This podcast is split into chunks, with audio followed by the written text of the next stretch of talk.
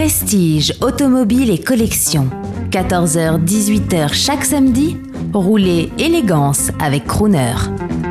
Michel Romanet Perrault pour Gentleman Driver. Le, sujet, à chaque fois que, on m'a demandé de, de, de, venir avec des voitures pour une cause de cinéma, j'ai toujours dit que ce sont des stars. Les voitures ont été très souvent les stars dans des films des stars au premier plan, des stars au second plan, mais c'était la vie, euh, la vie en mouvement. Et aujourd'hui, le, cinéma, euh, dans les films aujourd'hui, il y a encore des automobiles, il y a encore des stars, il y a encore des cascades, il y a encore de la vie.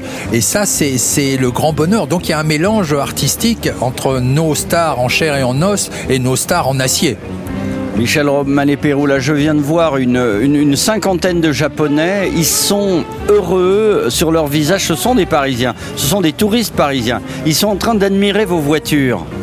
Mais chaque fois que nous nous déplaçons dans, la capitale, il y a un grand coefficient de sympathie et euh, les Japonais, ou enfin les, les, touristes tout simplement, se font prendre euh, devant, devant ces photos et on doit avoir des milliers et des milliers de photos dans tous les pays du monde.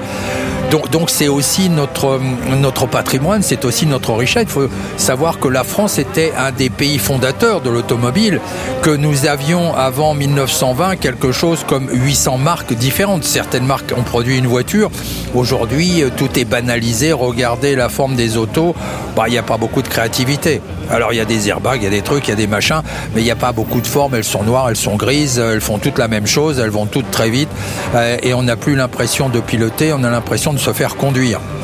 Voilà, c'est peut-être le futur qui nous tend les bras, où on va être robotisé, l'homme aussi.